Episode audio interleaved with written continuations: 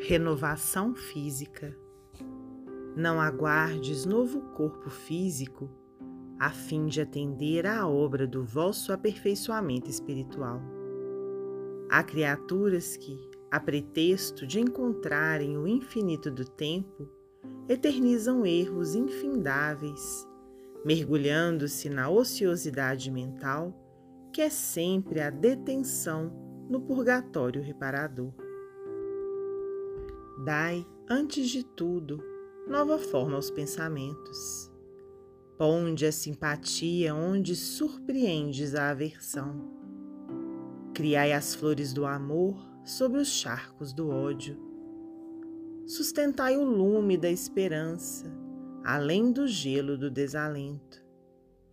Guardai-vos no trabalho digno e edificante contra as sugestões do cansaço ou da preguiça fixai o sol da verdade acima dos nevoeiros da mentira. Acomodemo-nos com o ensinamento da realidade, esquecendo a fantasia. A renovação de nosso espírito para a vida mais alta depende de nós mesmos, da nossa capacidade de assimilação do bem.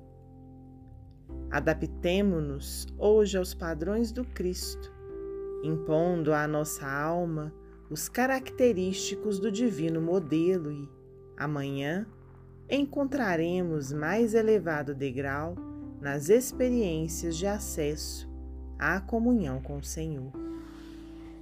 Emmanuel, psicografia de Francisco Cândido Xavier, do livro Moradias de Luz.